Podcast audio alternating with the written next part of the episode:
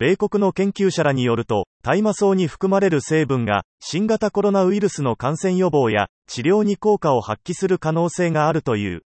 NBC ニュースが報じた。研究は、オレゴン州立大学のリーナスポーリング研究所のリチャード・バン・ブレーメン博士らが実施。ジャーナル・オブ・ナチュラル・プロダクトに掲載された。報道によると、大麻に含まれるカンナビゲロール酸とカンナビジオール酸、テトラヒドロカンナビノール酸が、臓器などの細胞への侵入阻害剤となり、新型コロナの感染を防止するするなどの役割を果たす。ブレーメン博士は声明で、カンナビジオール酸などがウイルスのスパイクタンパク質に結合すると、これらのタンパク質は、ウイルス受容体のアンジオテンシン変換酵素2に結合することはできない、と説明している。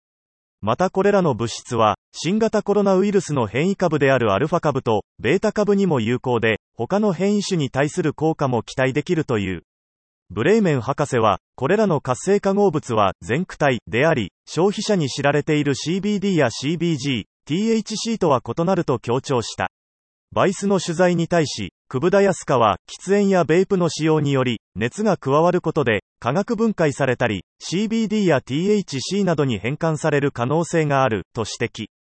経口摂取が望ましいと説明している。なお、CBD や CBG、THC は、新型コロナの感染予防に有効ではない。今後は、効果的な投与量について研究を続けるという。博士は、新型コロナウイルスの治療に、大麻草の抽出物が使用されるのを、心待ちにしていると語った。